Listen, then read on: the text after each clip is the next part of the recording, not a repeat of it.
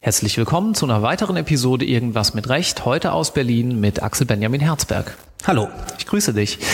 Ähm, ben, magst du dich vielleicht kurz vorstellen? Ja, sehr gern. Ähm, wie gesagt, ich bin Axel Benjamin Herzberg, ich bin ähm, Rechtsanwalt seit 2011, ähm, äh, als Rechtsanwalt zugelassen, ähm, bin Partner in der Sozietät Bodenheimer Herzberg. Wir haben zwei Büros, eines ähm, hier in Berlin und eines in Köln.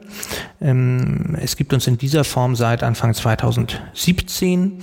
Ähm, ich war vorher drei Jahre mehr oder weniger als Einzelanwalt tätig, immer mal auch mit ähm, Verstärkung, aber ähm, als alleiniger ähm, Kanzleiinhaber und war ähm, davor in einer Großkanzlei und meine ähm, Karriere nach dem Referendariat angefangen habe ich bei der Internationalen Handelskammer in Paris und habe dort Schiedsverfahren betreut und damit ähm, eigentlich auch die ähm, ganze Zeit danach in diesen verschiedenen Stationen ähm, sehr viel zu tun gehabt und habe auch heute noch ähm, sehr viel mit ähm, Wirtschaftsschiedsverfahren zu tun. Mhm. Wir wollen heute ein bisschen darüber sprechen, wie man eine Kanzlei eröffnet, was dazugehört, was vielleicht ähm, für eine Tätigkeit als Einzelanwalt spricht, was aber auch für deine jetzige Rolle spricht, also mit einem Partner wieder in der Kanzlei zu sein, mit verschiedenen Associates. Kannst du vielleicht zum Einstieg den Zuhörerinnen und Zuhörern erst einmal darlegen, wie sich jetzt deine heutige Tätigkeit, also in einer, ich sag mal, mittelgroßen Kanzlei, von deiner Arbeit in der Großkanzlei unterschieden hat? Also es sind eigentlich vor allen Dingen Aspekte hinzugekommen, glaube ich. Ähm, in der Großkanzlei, insbesondere wenn man da ein Junior oder Mid-Level Associate ist, ähm, da arbeitet man natürlich in der Hauptsache juristisch, die meiste Zeit auch auf ähm, hohem Niveau. und das ist auch im Nachhinein betrachtet eigentlich eine ja fast ähm, besonders ähm, luxuriöse Zeit insoweit gewesen, als man sich eben ähm, wirklich ähm, den lieben langen Tag mit spannenden juristischen Fragestellungen beschäftigen ähm, muss und ähm, versuchen muss, Lösungen für komplexe juristische Probleme zu finden. Ähm, diesen Aspekt gibt es heute natürlich immer noch. Die Leute gehen ja zum Anwalt ähm, und das gilt für Unternehmen ähm, ganz genauso wie für ähm, Privatpersonen, weil sie jemanden suchen, der ihnen ihr juristisches Problem löst. Ähm, aber da ich eben inzwischen diese Kanzlei führe als ähm, einer der beiden Partner, ähm, sind natürlich viele zusätzliche Aspekte hinzugekommen. Ähm, das sind ähm, ganz spannende Aspekte zum Teil, eben wie begeistern wir, wie begeistern wir hier ähm, sowohl neue Mandanten ähm, für die Kanzlei, wie begeistern wir äh, Mitarbeiter für die ähm, Kanzlei, wie positionieren wir uns strategisch? Und es sind auch ähm, teilweise weniger äh, spannende administrative Themen natürlich, die jeder Unternehmer auch irgendwie ähm, bewältigen muss, bürokratische ähm, Lasten, aber eben auch ähm, einfach ähm, ja, der, der Arbeitsalltag, ähm, der, der eben viele verschiedene ähm, Aspekte dann beinhaltet, wenn man ähm, der Chef ähm, ist oder einer der beiden Chefs. War das auch einer der Gründe, also dieser ganze administrative Aufwand, dass du irgendwann gesagt hast, hm, vielleicht ist es doch besser, wieder ein paar Sachen auslagern zu können und ähm, gehst wieder mit einem anderen Partner dann in dem Fall zusammen? Ach, das weiß ich nicht. Ähm, das war, glaube ich, nicht der ähm, Hauptgesichtspunkt, ähm, sondern es war eher so, ähm, dass ich nie wirklich glücklich war als eine Art Einzelkämpfer. Ähm, ich glaube, dass das gilt dann natürlich auch für das Administrative, aber ähm, noch viel mehr die ähm, juristische Exzellenz ähm, in besonderer Weise davon profitieren kann, dass ähm, man eben ähm, verschiedene kluge Köpfe zusammensteckt.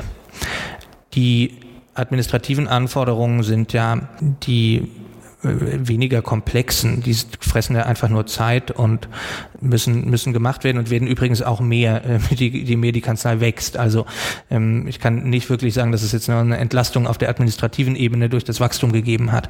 Aber im Grunde genommen war es damals so, ich hatte damals aus verschiedenen Gründen gab es so ein, ähm, wie man Norddeutsch sagt Window of Opportunity, solo selbstständig loszulegen. Das habe ich gemacht. Wenn ich die Zeit hätte anhalten können, damals hätte ich auch das getan und hätte mir den perfekten oder den äh, ja, Nachlage der Dinge möglichst perfekten Partner dafür gesucht.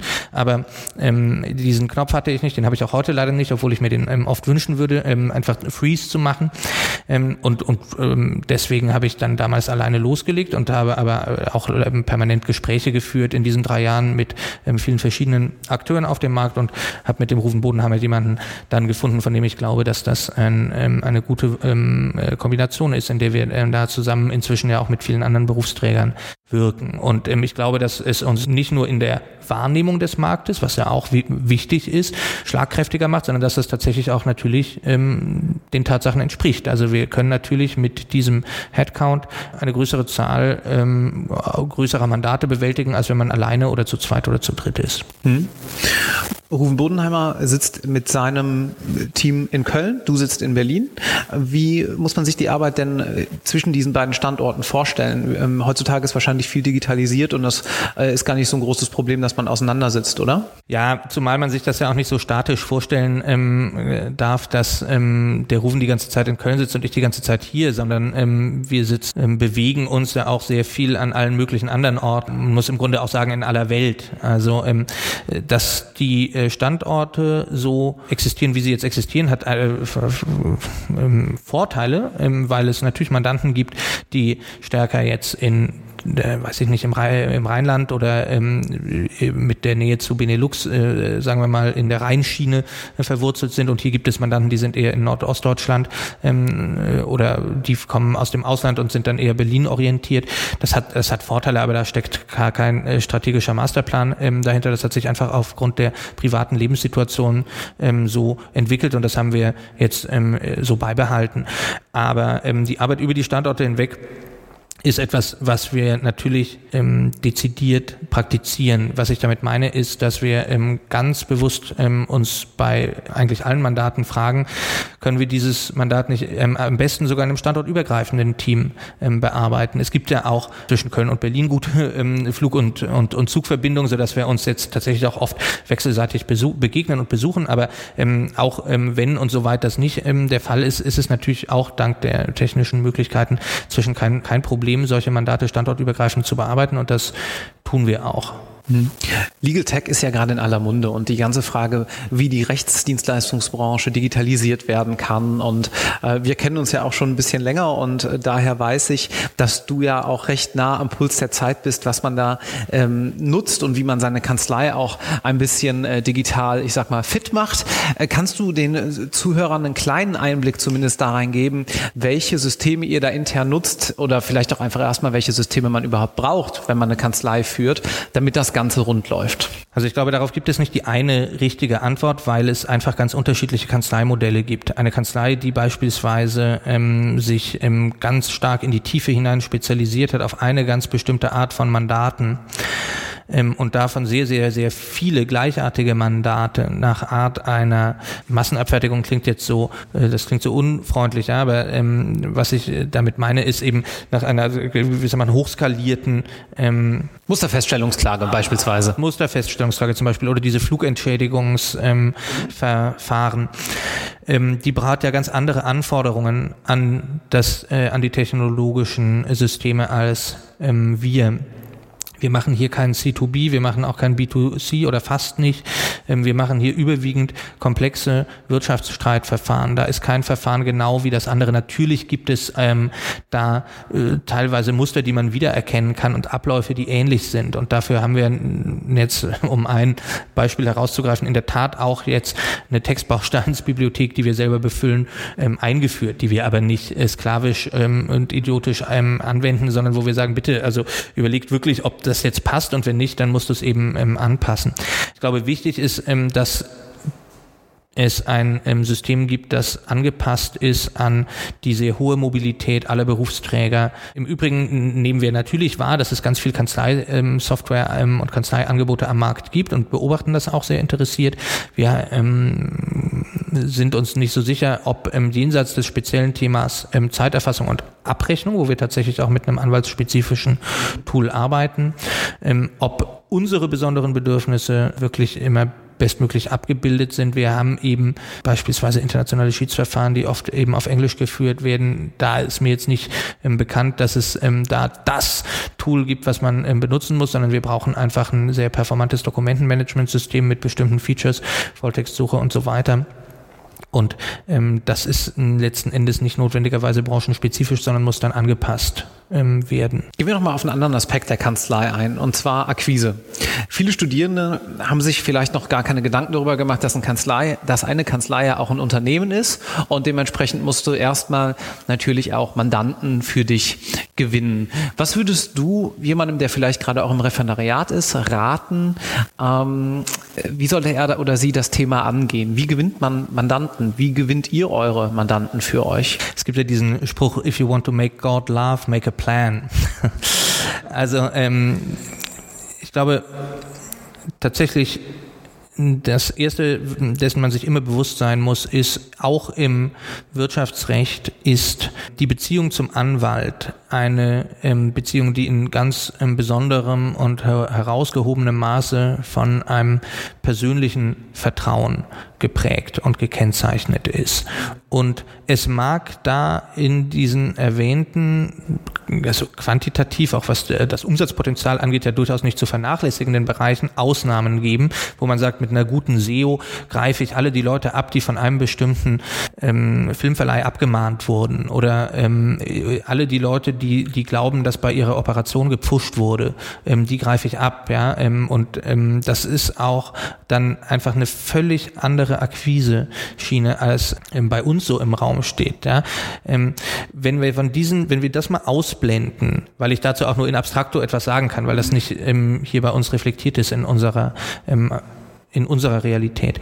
Wenn ich also diese, diese Themen, dieses, ich nenne es jetzt mal so, Massengeschäft, hoffe, dass keiner der Kollegen das jetzt irgendwie ähm, als despektierlich empfindet, ist jedenfalls nicht so gemeint. Wenn ich das mal ausblende, dann meine ich tatsächlich, dass der Weg zur erfolgreichen Akquise eigentlich immer über die ähm, Persönlichkeit läuft und ähm, für den Berufsanfänger, ähm, so war jedenfalls meine Erfahrung, sind die Mandate eigentlich ähm, dadurch gekommen am Anfang, das ist natürlich so ein bisschen so ein Henne-Ei-Problem, irgendein Mandat muss am Anfang ja da sein, aber der, die wenigsten jungen Kollegen hängen sich ja auch ein Schild an die ähm, Tür und fangen ganz alleine an. Also wenn man in irgendeiner Struktur vielleicht anfängt, wo man eine Plattform hat, die man auch für die weitere Akquise nutzen kann, dann ist es ja in der Regel so, dass man ein bisschen Arbeit auch übertragen bekommt am Anfang und so hat es jedenfalls bei mir ähm, angefangen, wenn man, wenn man dann ähm, dort zeigt, dass man etwas kann, dass man vielleicht auch sogar ähm, Stärken hat ähm, in bestimmten Bereichen, ähm, die der eine oder der andere Mandant bei, bei anderen Kollegen nicht ganz so ausgeprägt ähm, wahrgenommen hat. Ja, also Reaktivität. Das sind Dinge, die man, wenn man am Anfang noch keinen riesenvollen Schreibtisch hat, ja relativ einfach auch ähm, ähm, ähm liefern kann. Ja. Dann ähm, in der Regel ähm, kommen dann halt weitere Mandate, nicht notwendigerweise von denselben Mandanten, aber die Menschen um uns herum sind ja genau wie wir in der Mehrzahl nicht irgendwie autistisch veranlagt, sondern erzählen das auch, wenn sie ähm, zufrieden sind äh, mit der Arbeit. Und das äh, tun sie zum Glück auch nicht nur auf irgendwelchen Web-Bewertungsportalen, ähm, sondern auch im Real Life. Und äh, bis heute ist es eigentlich so, dass ein gewichtiger Anteil, wir haben das nicht gemessen, aber wir wissen, das gilt für alle hier in, ähm, die hier bei uns tätig sind, dass ein gewichtiger Anteil neuer Mandanten auch, also nicht nur neue Mandate von bereits bestehenden ähm, Mandanten, sondern auch von neuen Mandanten daher kommen, dass es persönliche Empfehlungen ähm, gegeben ähm, hat. Und ähm, es ist ja auch so, dass in, im, im forensischen Bereich sogar, wenn man einen Prozess gewonnen hat, dann denken natürlich manche Mandanten, der Anwalt hat den Prozess gewonnen, der muss ganz toll sein oder umgekehrt, wenn er den Prozess verloren hat, äh, was ja leider auch manchmal ähm, passiert you win some, you lose some, ähm, dann äh, denken die, der Anwalt war nicht so toll. Aber im stärker beratungsorientierten ähm, Bereich ähm, sehen ja die Mandanten noch etwas anderes. Die sehen bei einer Transaktion zum Beispiel oder auch bei einem vielleicht nicht ganz so komplexen vertraglichen ähm, Projekt, da sehen die einfach, ja, das war, ähm, das, das Projekt wurde vernünftig gemanagt, die Zeitziele ähm, wurden eingehalten, ich wusste immer, wo wir gerade stehen und diese Dinge. Und das ist ähm, überraschenderweise ähm, anscheinend ja gar nicht so verbreitet, wie man denken sollte. Und somit glaube, glaube ich eben, ähm, dass man, dass der Weg zur Akquise im Ausgangspunkt immer eigentlich über ein Statement of Capability Capabilities ähm, äh, läuft und das kann man nur durch ähm, Projekte und Mandate ähm, äh, erreichen, die man erfolgreich, äh, nach welchen Maßstäben auch immer das gemessen wird, über die Bühne gebracht hat. Und dann stellt sich in dem nächsten Schritt ja die Frage, jetzt habe ich ein Projekt hier, jetzt habe ich ein Projekt da, passen die irgendwie zusammen, gibt es da irgendein verbindendes Element? ähm, spezialisiere ich mich stärker in einen bestimmten Sektor, in ein bestimmtes Rechtsgebiet, auf eine bestimmte im internationalen Bereich Jurisdiktion zum Beispiel. Da gibt es natürlich auch keine allgemeingültige Formel, sondern das ist so situativ und, und, und abhängig von großen Projekten, die einem mal vielleicht über den Weg laufen. Ich will nicht sagen zufällig, sondern alles hängt irgendwie mit allem ähm, zusammen. Aber äh, man sollte sich, glaube ich, von der Vorstellung verabschieden, dass das alles so wahnsinnig gut planbar ist.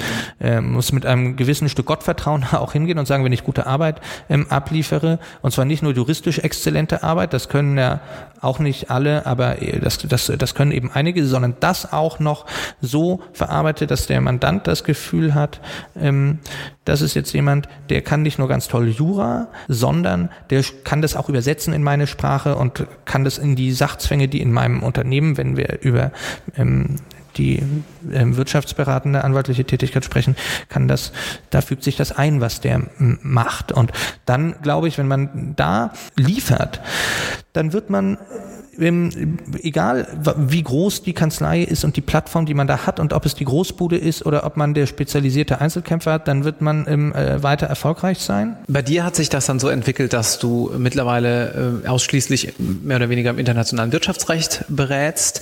Kannst du, ähm, dessen da ist ja ein weites Feld, kannst du den Zuhörern mal darlegen, was so ungefähr die Probleme oder zumindest die Rechtsgebiete sind, die da in deiner täglichen oder in eurer täglichen Arbeit eine Rolle spielen? Zunächst mal der Ausdruck internationales Wirtschaftsrecht ist ja man sehe mir das ähm, nach, dass ich äh, sozusagen mit dem, dass ich an der Definition am Anfang klebe, aber das ist, glaube ich, an der Stelle ganz hilfreich und auch hoffentlich aufschlussreich. Das ist ja ein, ein Begriff, der der Präzisierung bedarf. Was ich, was wir damit nicht meinen, ähm, ist, dass wir nur Rechtsfälle bearbeiten, wo äh, sozusagen die streitentscheidende Norm internationaler Provenienz ist, wenn ich das mal so ausdrücken darf. Also ähm, es geht nicht darum, ähm, dass wir hier Spezialisten sind nur für völkerrechtliche Verträge und Europarecht oder so. Ne? Es ist eben auch internationales Wirtschaftsrecht, wenn ähm, es hier um ein Grundstücksgeschäft geht und ein Mandant aus irgendeinem anderen Land zu uns kommt mit einem englischsprachigen Vertrag, den so ein holländischer Anwalt für ihn, obwohl der selber gar nicht Holländer ist, vor ein paar Jahren mal gemacht hat und jetzt sagt, er will das genau so haben. Dann reden wir, was die rechtliche Herausforderung angeht, eigentlich über einen äh, ziemlichen also je nachdem, was das für ein Geschäft sein soll, aber das kann ein völliger 0815 äh, Grundstückskaufvertrag nach BGB sein. Da gibt es auch gar keine Rechtswahlmöglichkeit, also ich, jedenfalls nicht für das sachenrechtliche Geschäft. Und es ist, äh, drängt sich nicht auf, ja, dass man jetzt das ähm, irgendwie nach ausländischem Recht oder dass man da irgendwelche IPR-Fragen ähm, bei einem Grundstücksgeschäft ähm, ähm, ähm, bearbeiten sollte. Aber das internationale Element kommt ja daher, dass wir hier einen Mandanten haben, der kommt mit einem gewissen Vorverständnis, der hat vielleicht in Holland mal ein Grundstücksgeschäft gemacht und das ist alles irgendwie anders. Vielleicht äh, kommt er auch aus einem angelsächsischen Raum, wo es gar, gar nicht so ein Grundbuch wie bei uns gibt, wo man gar nicht weiß, warum jetzt ein Notar da nochmal ganz viel Geld dafür haben will. Also man muss eben ganz viele Dinge antizipieren, die hier selbstverständlich sind. Ja, wenn hier ein deutscher Handwerker sich ein Grundstück kaufen will, muss man dem nicht erklären, was ein Notar ist. Ja, aber wenn hier ein ähm, amerikanisches äh, multinationales Unternehmen ein Grundstück kaufen will, dann muss man denen das ähm, eben ähm, möglicherweise erklären. Von daher hat man eben eine ganz andere Darlegungslast, wenn ich das mal so nennen darf, gegenüber einem ausländischen Mandanten und man muss eben auf dieser soften Ebene ganz viel mehr antizipieren. Also das ist sozusagen eine Vorbemerkung, wenn man so will, die ich bewusst jetzt an, an erster Stelle gebracht habe, weil ich ähm, glaube, ja, wenn man jetzt mal ähm, von ähm, dieser akademischen Kanonisierung ähm, der Gebiete, auf die ich gerne gleich nochmal komme, ähm, wenn man sich davon im Moment löst und schaut, wie ist denn eigentlich unsere Realität? Ja, sehr oft ähm, müssen wir eben hier Dinge, die relativ elementar sind in unserer rechtlichen Infrastruktur, eben großen ausländischen ähm, Organisationen erklären. Wir haben halt viel diese Inbound-Mandate. Und natürlich gleichzeitig haben wir es auch äh, umgekehrt outbound. Das muss ich jetzt nicht so ausführlich beschreiben, ist aber auch klar, dass wir natürlich eben manchmal auch ein Brückenkopf sind für deutsche Mittelständler oder andere deutsche Mandanten, die ins Ausland gehen und wir haben haben ja hier auch Berufsträger aus verschiedenen Jurisdiktionen, involvieren dann auch Kanzleien im Ausland, also es works both ways.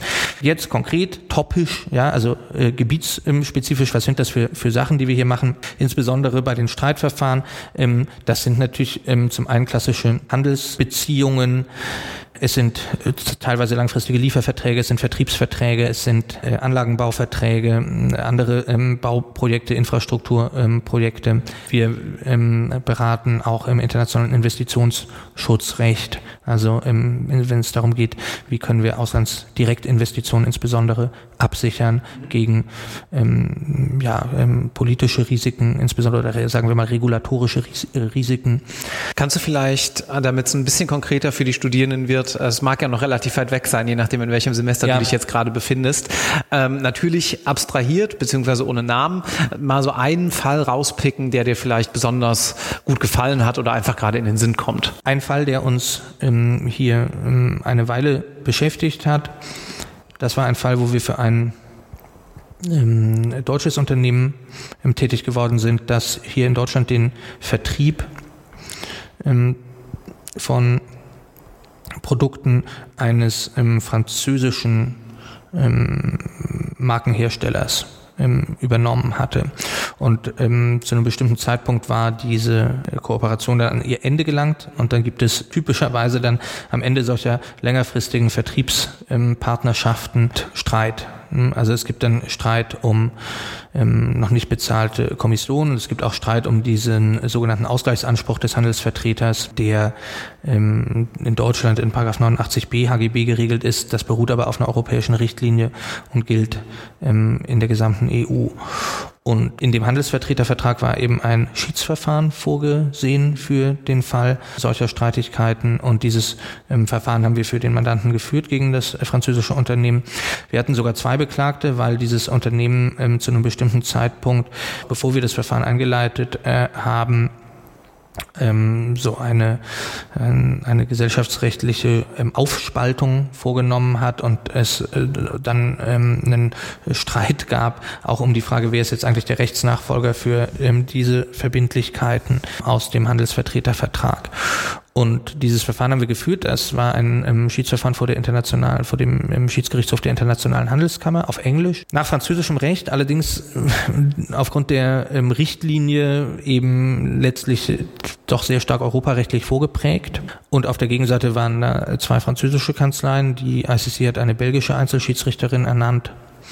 Und ist eben damit zu Ende gegangen, dass ähm, das äh, Schiedsgericht dem Mandanten eine ähm, hohe ähm, Ausgleichssumme für die äh, als Entschädigung für die Beendigung des Handelsvertretervertrags zugesprochen hat. Das ist ein Beispiel für ein solches Verfahren. Wir waren dann natürlich auch in Paris bei dem Hearing, also der mündlichen Verhandlung, haben dort ähm, unsere Argumente vorgetragen, die Gegenparteien haben ihre ähm, Argumente ähm, vorgetragen. Und das Reizvolle an solchen Verfahren ist ja auch, dass man eben dann doch sehr tief einsteigt in eine bestimmte Branche, in einen bestimmten Sektor. Man lernt eben sehr viel auch über die wirtschaftlichen Zusammenhänge ähm, man muss das auch verstehen, weil das oft eben einem, einen erst in die Lage versetzt, eine tragfähige Argumentation zu entwickeln. Denn die sachgerechte Auslegung von Verträgen, die möglicherweise mehrdeutig formuliert sind, hängt ja sehr oft davon ab, dass man ähm, sagt, naja, was wie sind denn die wirtschaftlichen Sachzwänge oder wie sind denn die ähm, wirtschaftlichen Interessen verteilt und was ist denn interessengerecht ähm, nach Lage der Dinge. Insofern ist es auch nicht so, dass man sagen kann, ach, das ist ja nett, dann kriegt man nebenbei auch noch irgendetwas vielleicht für die Allgemeinbildung Interessantes mit. Das ist zwar auch so, aber es hängt unmittelbar auch mit der Qualität der eigenen Leistung äh, zusammen.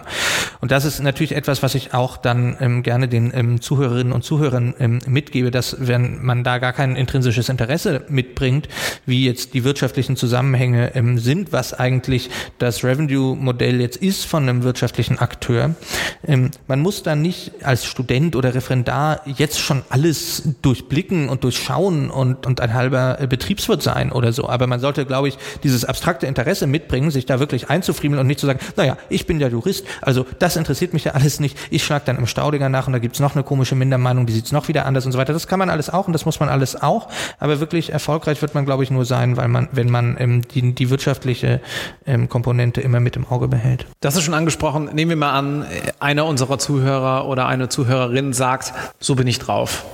Welche Möglichkeiten bestehen denn dann, sich eure Kanzlei mal ein bisschen näher anzuschauen? Da gibt es viele Möglichkeiten. Wir bieten ähm, sowohl Praktika als auch ähm, Referendarsstationen an. Wir haben auch wissenschaftliche Mitarbeiter schon gehabt, die jetzt in der Wartezeit aufs Referendariat zum Beispiel oder parallel zu einer Promotion bei uns tätig waren. Ähm, und ähm, wir ähm, sind da auch für Initiativbewerbungen aufgeschlossen. Es gibt auch demnächst da, glaube ich, wieder eine Ausschreibung auf unserer Webseite. Aber generell gilt, dass Bewerbungen da jederzeit ähm, möglich sind, sowohl für das ähm, Berliner als auch für das Kölner Büro. Am einfachsten ähm, ist es ähm, sowohl für die Bewerber als auch ähm, für uns, wenn das ähm, Formular auf unserer Webseite ähm, verwendet wird. Dort gibt es auch die Möglichkeit, Dateien hochzuladen, also einen CV zum Beispiel, und dann landet es direkt bei uns und kann dann von dort aus weiterverarbeitet werden. Vielen Dank, Ben. Es war wie immer äh, sehr kurzweilig mit dir. Ich glaube, es war ein sehr guter Einblick da rein, was ihr gemacht habt, was ihr heute auch noch macht, ähm, wie ihr als Kanzlei so zusammengekommen seid. Und ich hoffe, es hat äh, vielen Zuhörern Lust auf mehr gemacht. Ja, ich habe zu danken. Ciao. Ciao.